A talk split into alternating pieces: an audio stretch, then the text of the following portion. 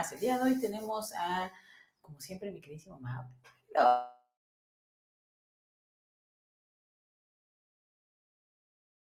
Pero yo me lo acabo. Es que tardamos mucho porque aparece, bueno, aparentemente hay como una, una nueva plataforma que nos llamó la atención que se llama Trovo y dijimos, vamos a inscribirnos a ¿no? Trovo, vamos a probar, ¿no? Y a ver qué tal sale, qué tal nos gusta esta nueva plataforma. Esperemos que esté padre, esperemos que llene las expectativas de ti, espectador, que estás expectando lo que estamos experimentando nosotros en este espacio, ¿verdad, mi? En efecto, y, y- me acabo de dar cuenta que ya estamos aquí en Twitch también. Para que la gente que no sepa, eh, Diego es máster en tecnología y este, estamos streamando en diferentes sitios a la vez. Así que acuérdate, síguenos en Twitch, a mí como Machine Mauri, a Diego como Diego Salama, en YouTube como Diego y Mau. Eh, en Instagram no lo estamos haciendo porque son ojetes y no nos dejan streamear. este, y en Trovo, igual como Diego y Mau, ¿no? Exactamente, y bueno, si en algún momento se logra subir esto a, a Instagram, pues será una grata experiencia poder leer todos sus comentarios y sus mensajes, ¿verdad? Entonces, bueno, vamos al medio del asunto, ¿no? ¿Qué pedo? Acabo de ir. Perdón, es que en medio del asunto, qué pedo. Eh, ¿Qué pedo? Vamos a hablar de los pedos. No, no, Mau, por favor. No, no, no, el medio del asunto. De motivo porque le diste clic a este video es trastornos psicológicos, pero eh, vistos desde una perspectiva psiquiátrica y enfocada en la parte no especializada. ¿A qué me refiero con esto? Recientemente acabo de acudir, bueno, sigo yendo a un curso este, que se imparte en el Fray Bernardino. Para la gente que no conozca o no sea parte de aquí de México, es el psiquiátrico, sino eh, eh, uno de los psiquiátricos más importantes a nivel nacional aquí y se dedica plenamente a atender población adulta. Que, fíjate, el dato interesantísimo aquí. ¿Qué? Es que, no sé, como que estás hablando y te estás moviendo y dije, tú, no, tú, tú estás haciendo mucho ejercicio, no tienes esa barriga. Ah, es que la playera está muy grande. Es lo que, sí, te, por eso yo decía, no manches, en tan poquito tiempo no pudo haber cambiado Mau. No. ¿verdad? No, no. Exactamente, es que perdón que te interrumpiera de esa manera, pero como bien dices, es uno de los psiquiátricos más famosos que hay, en, al menos en la Ciudad de México, y pues que, que ofrece para las personas interesadas cursos como el hermoso curso que tú estás tomando. Exactamente, un curso que se llama MH GAP, ¿no? Entonces, bueno, lo interesante de este curso es de que es relativamente nuevo, por así decirlo. Se inició en 2008 con la OMS y luego fue evolucionando hasta la última actualización que es en 2015. ¿Y cuál es el fin de este curso? Está interesante en el sentido de que se supone, bueno, no se supone, nos capacitan a todos los miembros del área de la salud, tanto mental como médica y todo lo demás, para que nosotros en algún momento podamos capacitar a otras personas para que aprendan, para que aprendan a identificar ciertos trastornos, tanto neurológicos como por sustancias y psicológicos, ¿no? Entonces, ¿qué es lo curioso de todo esto? No lo sé, Mau, ¿qué es lo curioso de todo esto? Bueno, eh, esto surge debido a que eh, en la OMS menciona que no hay tantos psiquiatras aquí en México. Y mira, chécate, este dato lo pasó uno de los meros, meros psiquiatras ahí del Fray, que yo no creo que esté bien. Pero bueno, según él dice que en todo México solamente hay censados 3.500 psiquiatras. En todo México. En todo. México. Y estamos hablando de una población muy cabrona. 100 de- millones de de habitantes. 100 millones de habitantes, ¿no? Y tenemos 3.500 pendejos psiquiatras para atendernos a 100 millones de habitantes. ¿Por qué los pendejeas? ¿Sabes lo bien que les ha de ir a esos tres? Seguramente les... Imagínate, tienen 100, mil, 100 millones de habitantes para atender, está chido. Ajá, sí, sí, en toda la República, pero aquí el truco está en que nada más, según datos del, del psiquiatra, ¿ok? 2.500 psiquiatras eh, atienden solamente entre el Fray Bernardino y el Navarro, que es el psiquiátrico infantil. Y los 500 que restan están esparcidos en toda la República. O sea, o eh, con ese dato yo sí me quedé pensando, de, ¿qué pedo, no? O sea, ¿cómo andamos en salud mental que incluso es tan, tan reducido que, que no da abasto para ni el 10% quizás de, Es que de la gente no población? tiene tiempo para ir al psiquiatra, Mau. Eso es lo interesante. en el que el curso hace mucho hincapié en eso. en el que una vez que identificas el, este, el trastorno o el diagnóstico diferencial, que bueno, breve aclaración, diagnóstico diferencial significa que es un diagnóstico probable. Como tal, legalmente, eh, los psiquiatras son los únicos capacitados para poder dar un diagnóstico certero. Los psicólogos no tenemos esa capacidad, sí, también damos un diagnóstico diferencial. Gracias por decirlo, porque no sabes cuántas veces he tratado de que la gente entienda eso. O sea, luego dicen, es que los psicólogos deberían de ser capaces. No, no, no, no, no, señores. El psicólogo no puede hacer un, o sea, un reporte clínico para el juez que diga que efectivamente alguien tiene una enfermedad. Eso lo determina psiquiatría. Exactamente. Entonces, em, una vez que tienen el aval psiquiátrico, entonces ya tienen un peso legal y ya se pueden, eh, ya se puede seguir lo que sea que se esté haciendo. ¿Qué? Dato, bueno, no curioso, pero sí que me dolió muchísimo en el sentido de mierda, ¿de dónde estamos como sociedad?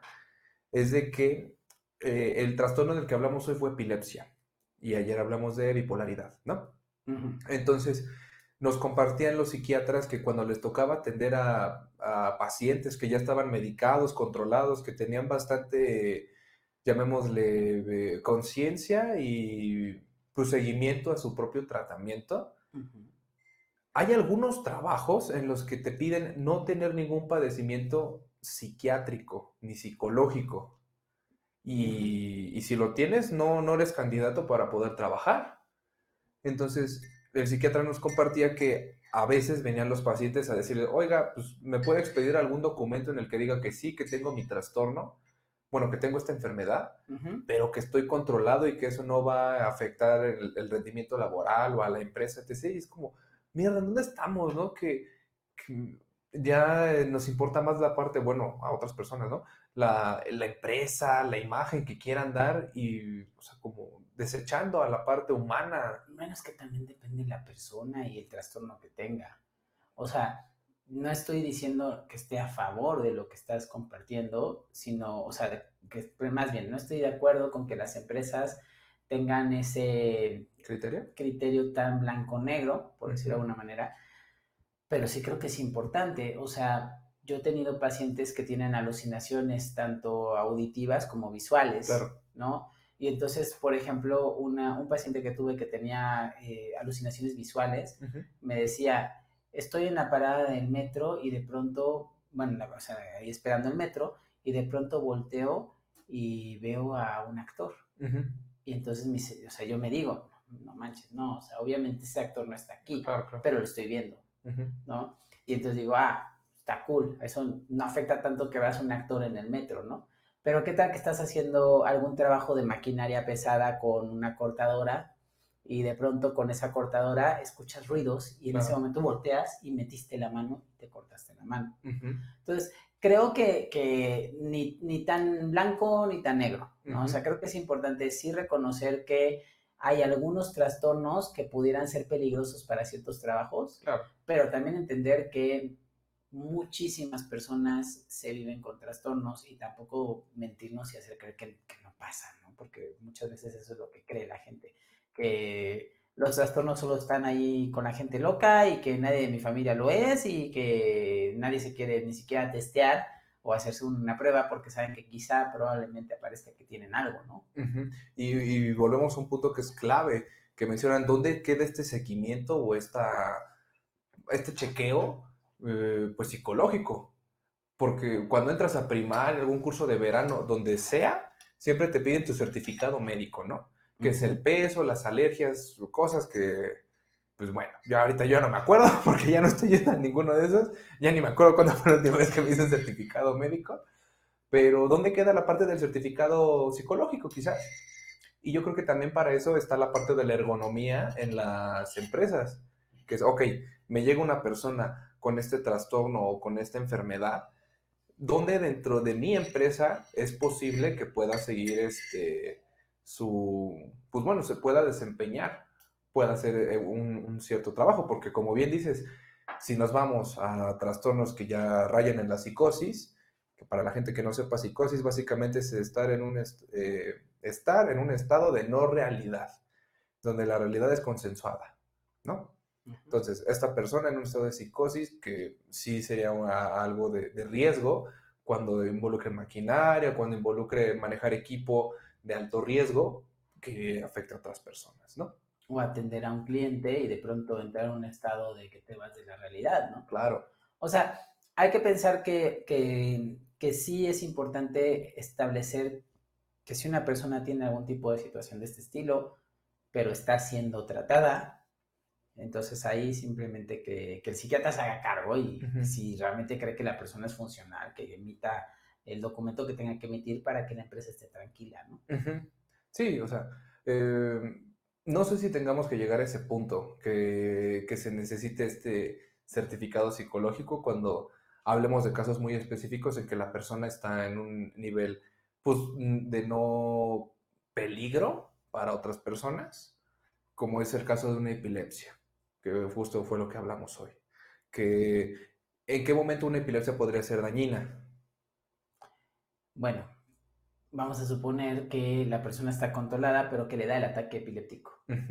Y es maestra de jardín de niños. ¿Qué opinas de eso? Yo opino que entonces, ¿dónde queda el entrenamiento de todas las demás personas involucradas? No necesariamente los niños, porque pues no, ¿verdad? pero los demás maestros, los directivos, incluso el personal de limpieza ante un episodio epiléptico. Y eso es lo que me encanta lo que estás diciendo. Estás hablando del efecto dominó. O sea, es como, ok, estaría increíble que las empresas aceptaran a personas que pudieran tener ciertas, eh, eh, pues, trastornos psicoemocionales, por decirlo de alguna manera, pero voy a necesitar entonces en la empresa tener una capacitación especial también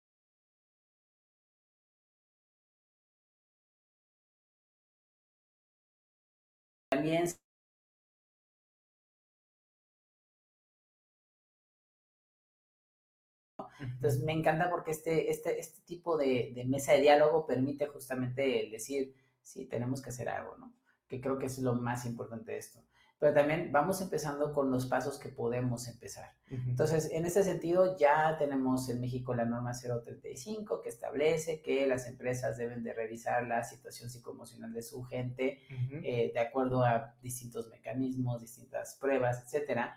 Eh, y yo también creo que es muy importante que sí tengan el servicio de psicología o de salud emocional, o de, que también se llama salud de higiene, por cierto, en algunos lugares que tiene que ver con todo este aspecto de que, pues que las personas tengan recreación, que las personas tengan un espacio limpio de trabajo, que las personas tengan momentos de esparcimiento.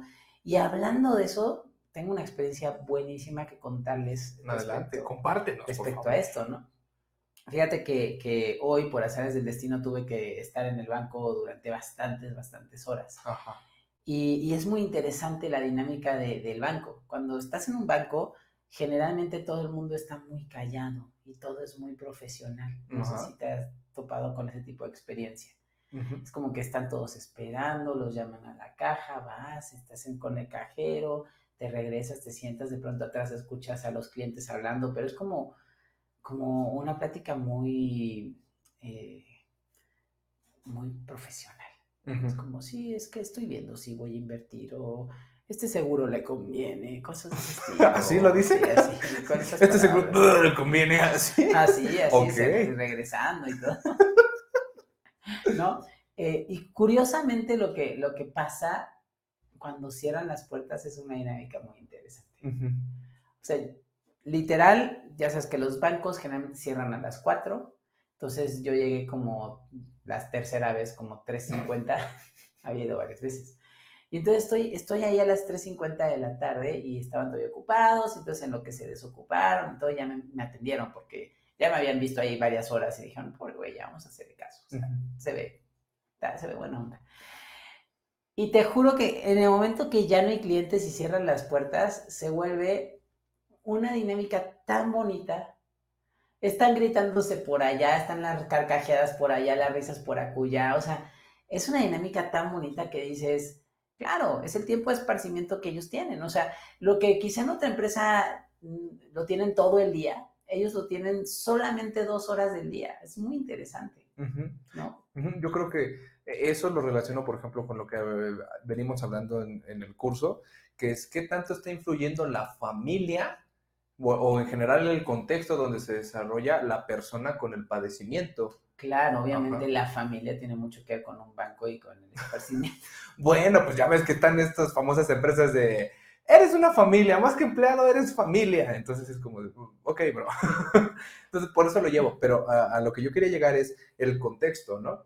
Porque seguramente ellos se deben llevar de súper huevísimos cuando no hay nadie de eh, un tercero, en este caso los clientes, que van y se tienen que, que actuar en modo protocolo, ¿no? Totalmente, es que es interesantísimo porque es, cambian 100%, o sea, ves a los cajeros que luego estaban viendo feo a la gente, los ves riéndose y pasándose increíble. Entonces, pues bueno, de esa manera también, te digo, impacta en, el padecimiento de las personas. Que mira, volviendo a la guía, porque creo que no nos desviamos, este, eh, eh, el fin de todo esto es de que nosotros como personal de salud, en general de salud, podamos capacitar a otra persona que no necesariamente tiene que ser a fin de la salud, para que pueda detectar, ¿no? Y me encantó la manera en cómo lo hicieron, porque ahorita no traigo la guía, yo creo que la siguiente ocasión lo traigo, pero es un diagrama, un diagrama de flujo. O sea, está muy cabrón porque literal, ¿por qué me estás haciendo así?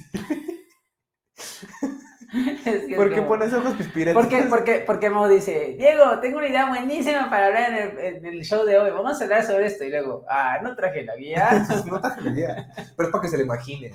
Hoy fomenten su, su imaginación. Aquí venimos a aprender de todo.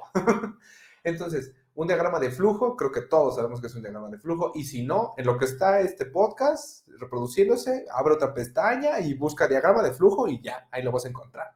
Eh, bueno, entonces lo dividen en varios trastornos. Eh, el primero y el más importante, depresión. Eh, el psiquiatra menciona que la OMS ya ha declarado que la depresión es la enfermedad número uno a nivel mundial. Y en México lo está comenzando a hacer. Antes era la hipertensión y la obesidad y ahora está haciendo la depresión. Entonces, este, con esto parten de preguntas sencillas, que bueno, muy protocolarias, y te va guiando solito el, este, el diagrama. Y lo que más me gusta de esto es de que también le están, bueno, quizás pecan mucho de eso, que le, le meten demasiado a la parte psiquiátrica. ¿Pero por qué pecan mucho de eso? porque para todo siempre está la sección de psicofarmacología. Menciona la parte. No, no, no, no es que tenga nada de malo. Pero recordemos Dijiste que... es un pecado, eso es malo. No, pecan demasiado de psicofarmacología. Por eso el pecado es malo. ok. ¿Por qué creo que es malo? Quizás porque estamos en un país en el que todavía tenemos un pensamiento bastante mágico religioso en el que los psicofármacos todavía no son vistos como una medicina necesaria para tratar ciertos trastornos del neurodesarrollo, personalidad y conducta. Entonces, pero si eres María Sabina, hay otro tipo No, seguramente. Eso es, un, punto al que yo quiero llegar. Totalmente. O sea, hay otras alternativas que quizás funcionan mejor, no lo sé, no me consta. Como terapia. Como terapia. O también lo, lo anexan allá, pero no le dan tanto hincapié digo, es, lógico, estamos en, estoy en un psiquiátrico, me van a hablar de la maravilla que va a ser el psicofármaco y la psiquiatría. Y el enfoque que utilizan mayormente es psicodinámico, o sea, psicoanálisis. Pues sí, pues sí, y, está bien. A ver, eh, volvemos a lo mismo, ¿no? Pero a ver, entonces, porque no me quiero desviar mucho de, lo que estás hablando de esta guía. Eh, y entonces, esta guía es algo que cualquier persona puede tomar y entonces decir, a ver, espérame, me estás diciendo que tienes A, que si dice A, entonces tengo que preguntarle I, B, y así. Y entonces voy siguiendo ese diagrama y esto me va a permitir poder detectar si la persona tiene depresión, si la persona tiene esquizofrenia, si la persona tiene eh, epilepsia, si la persona tiene distintos... Manejan los más importantes, que son este, depresión, psicosis, demencias, trastornos del neurodesarrollo, este, trastornos de conducta autolesiones, no podemos decir esa palabra, pero imagínensela, empieza con ese, autolesiones y otros. O sea, la sección de otros realmente es algo muy sencillo que, eh, por lo que dice básicamente, es remitir con un especialista. Que en sí eso es lo que dice todos al final. Una vez que ya hayas dado el diagnóstico diferencial, es, ah, perfecto, ahora mándalo con un especialista. Ok, ok. Entonces, si tú ves que sucedió algo, eh, entonces es momento de mandarlo con un especialista o decirle que llame a los números de SATEL o de Locatel como para que ellos se encarguen de eso que tú no puedes encargarte, ¿no? y, recordar que el psiquiátrico Fray Bernardino y el Navarro están 24/7. O sea, si tienes en algún momento un episodio de lo que sea que, que completa la parte psiquiátrica, ahí te van a atender. Eso yo es lo que capté siempre en todas las ponencias, que nos dicen, si está muy malo y todo eso, mándenlo para acá. Que tienen dudas, aquí, todo aquí, todo aquí. Y a la familia también. No se vayan a otro lugar, por favor, tráiganos a sus pacientes, necesitamos gente. Ajá. Ahora viene el segundo punto. Como es una institución psiquiátrica, obviamente te van a estar recomendando, o bueno, el tratamiento mayormente es psicofarmacología. Porque eso también me sorprendió. No a todos les dan por ejemplo, cuando se trata de una depresión leve, mencionan que no es necesario el tratamiento psicofarmacológico. Nada más es ah, con psicoterapia, ¿sabes? Si está siendo todavía funcional, con psicoterapia puede Entonces, o sea, sí hablan mucho los psicofármacos, sin embargo, también cuando ellos consideran que no es un caso que lo requiera, no lo mandan. Exactamente. O está padre, ¿no? O sea, en ese punto está muy padre. O madre. O madre. Porque hay que ser inclusivos. Ajá, porque malinche. La Malinche. Gran libro. ¿Cómo se llamaba el libro de Octavio Paz? ¿Qué era? ¿Cien años de soledad? Cien años de soledad es uno de los de Octavio Paz. Gran libro, léalo, muy bueno, de la historia mexicana. Este, pero bueno, volviendo al punto. Lo que no me termina de parecer es de que en la mayoría de los trastornos que, que nos han compartido hasta la fecha, se recomienda eh, el uso de psicofármacos. Y pues bueno, mencionan que muchos de ellos tienen este, efectos secundarios que por mencionar algunos es la somnolencia, la, este, la ansiedad, eh, el, quizás el bajo apetito, eh, la fatiga, y luego te mandan otro, otro medicamento para contrarrestar eso. Y si ese tiene otros, te mandan otro. Entonces yo me pongo a pensar, pues qué tanto estamos también dañando nuestro, nuestro organismo dándole tanto medicamento, ¿no? Es como este documental que, que estaba el otro día viendo en Netflix, que es el mundo mágico del, del reino fungi. Ok. Y plantean algo muy parecido a lo que dices. O sea, que plantean, dicen que las personas que tienen depresión, que como bien dices es una de las principales causas de, de pues, enfermedades actuales, que claro, o sea, tampoco es como que no esté fomentado por las redes sociales de, ay, mira qué padre avión tiene mi mejor amigo, yo no tengo nada, ¿no? Eh, pero bueno, jugando un poco con esa idea, el, documental plantea que en algunos casos, no en todos, el, el utilizar algunos, pues, pues honguitos, y no estamos hablando que, que, lo hagas a la y se va, también para eso creo que sería bueno hablar con alguien especialista en ellos. Yo la verdad no soy especialista y nunca los he consumido, pero justo hablaban de que las personas que utilizan o LSD o psicofil, algo así se llama, no me acuerdo el nombre de ese componente, que son los famosos, pues los hongos que utilizaba María Sabina, justo hablando de ella, ¿no?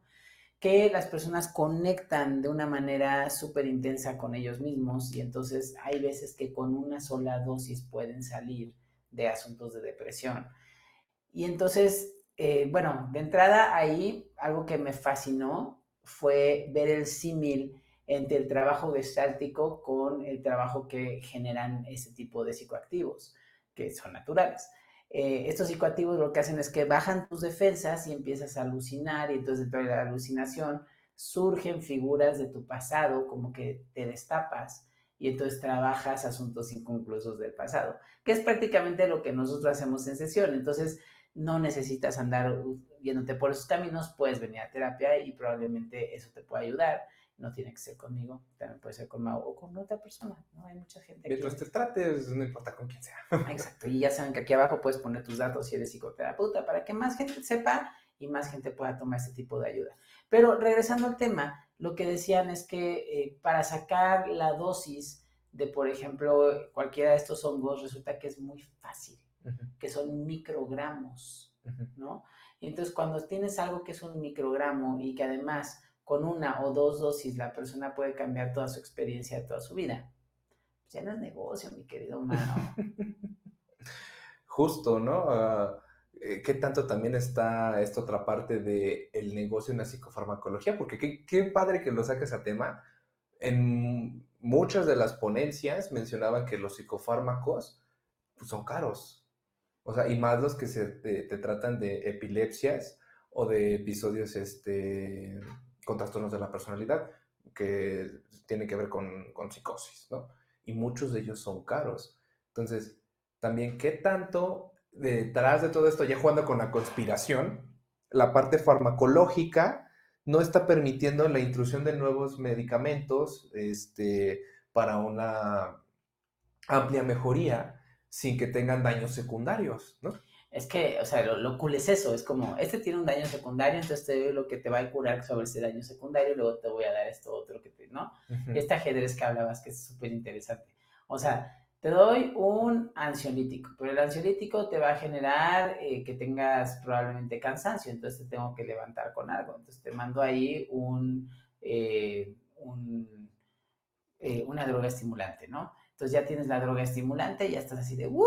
La vida está muy cool, pero entonces también esa te puede generar que te vayas hacia la euforia. Entonces te tengo que dar un antipsicótico. Y entonces ya tienes el antipsicótico, pero de pronto te empiezas a deprimir muy cañón, entonces también necesitas un antidepresivo.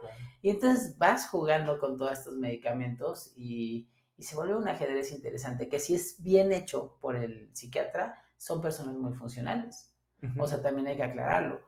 O sea, cuando, cuando las medidas son correctas, la persona sale adelante. Sí, no, a ver, con esto quizás estamos diciendo que no, los, los psicofármacos son malísimos y todo eso. No, la realidad es que son muy buenos y ayudan bastante al funcionamiento de la persona. Lo que estamos hablando aquí es qué tanto impacto está y dañino está teniendo en el cuerpo de la persona. Porque por el hecho de ser funcional, entonces, ¿qué tanto deja de ser funcional tu cuerpo, no? O quizás los que no somos funcionales somos nosotros. Quizás. La locura es la sanidad ahora. no sé qué estás poniendo. Está poniendo un emoji. Bueno, yo sigo hablando. entonces. Espera, espera. Ok, me espero. ¿Puedes hacer eso? Sí, podemos poner sonidos cool. Oye, entonces no se sabía, eso está súper cool. bueno.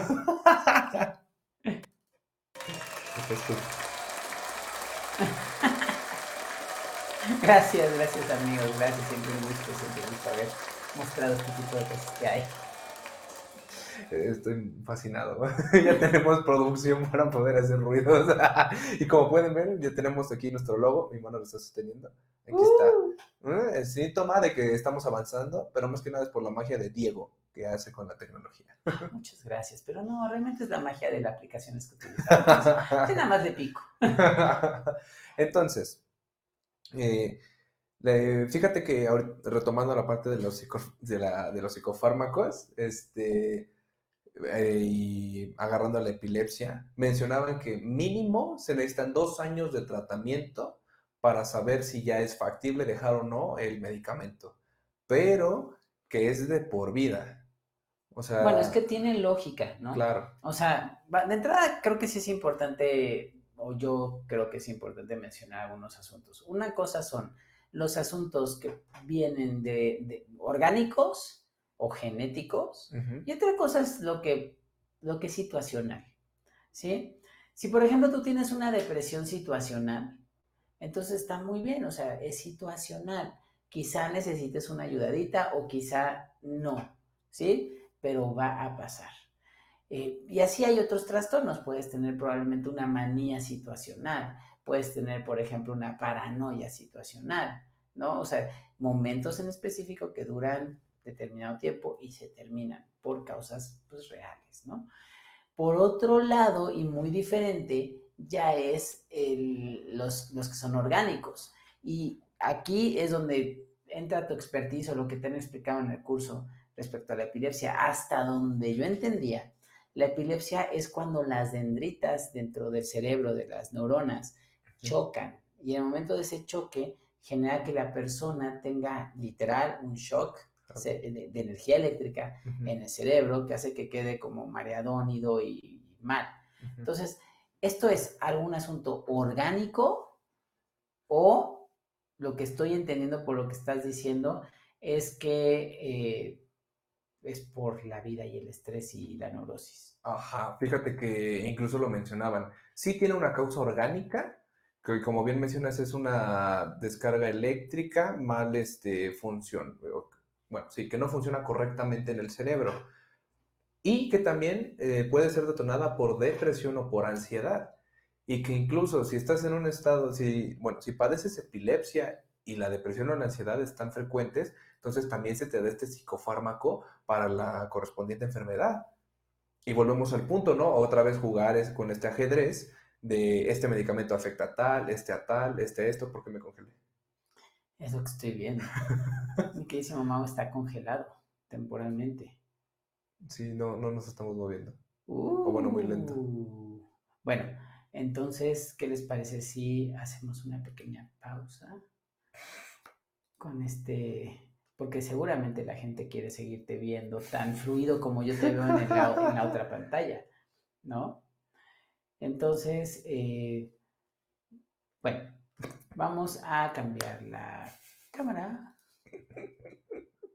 ¡Eh! Ya me veo yo, pero ahí todavía no. ¡Eh! Bueno, estamos esperando un poquito a que vaya regularizándose todo esto, a que me escuchen bien, a que, para que podamos seguir con la conversación. Perfecto, mi queridísimo Mau, ya estamos ahora sí al 100 de nuevo, vas. Excelente. Bueno, volvíamos al tema, este ajedrez, ¿no? Que ahora hay epilepsia, pero ahora también hay ansiedad, hay depresión, entonces es otra vez jugar. Sí, eh, no se sabe eh, tal cual la causa de la epilepsia, sí se da por causas este, orgánicas, como bien mencionas, esta desorganización a nivel cerebral, pero también puede ser por eventos estresores, por eventos de ansiedad.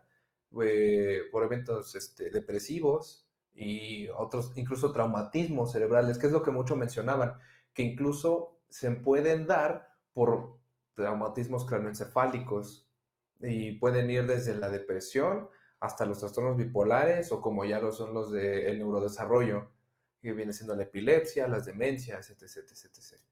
Entonces, pues sí, hay varias cosas y de lo curioso que mencionan es de que todavía no se terminan de, este, arreglar en si también puede ser hereditaria o no.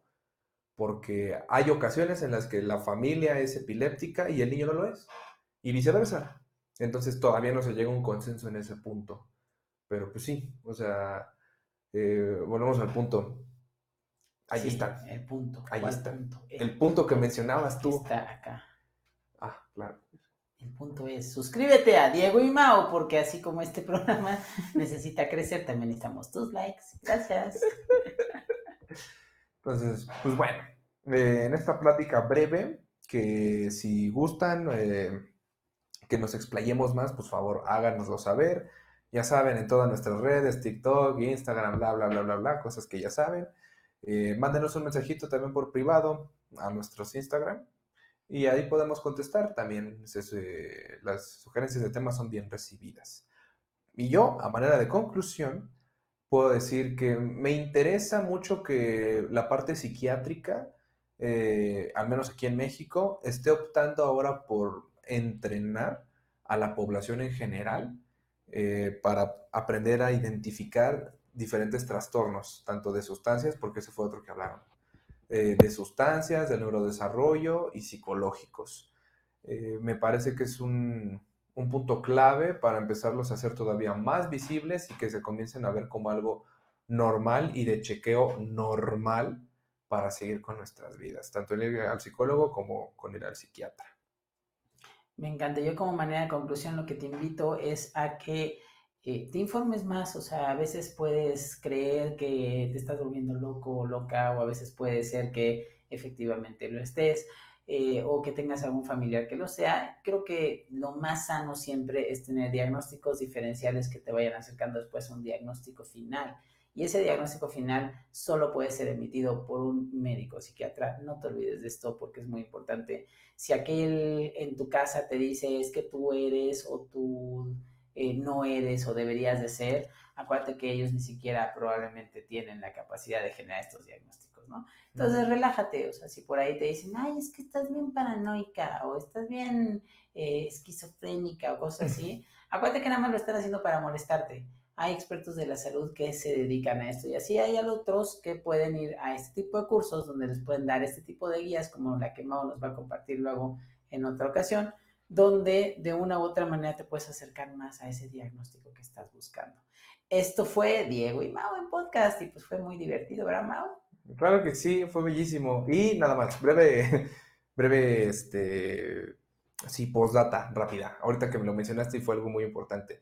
Eh, sí, Diego te menciona de los diagnósticos diferenciales y por favor atiéndete. Y tú, personita que nos estás viendo, si acaso eres médico, médico general, cirujano y estás en la consulta externa, por favor, te pido, acude a este curso, lo imparten gratuitamente en el Fray Bernardino, te dan todo el material y son personas altamente capaces.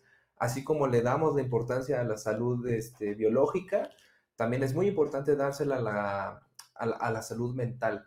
Entonces, que sepas más de esto, de la parte psiquiátrica, te vaya a durar muchísimo. Gracias. Entonces. Exactamente. Entonces, ya sabes, Mau no le da nada por promocionar este grupo. Se los juro. O sea, nada. Lo está haciendo porque realmente quiere que sean médicos más capacitados. ¿Sale? Entonces, chicos, pues muchas gracias. Este fue un episodio express, pero pues bueno, no por eso menos de calidad. Exacto. Adiós.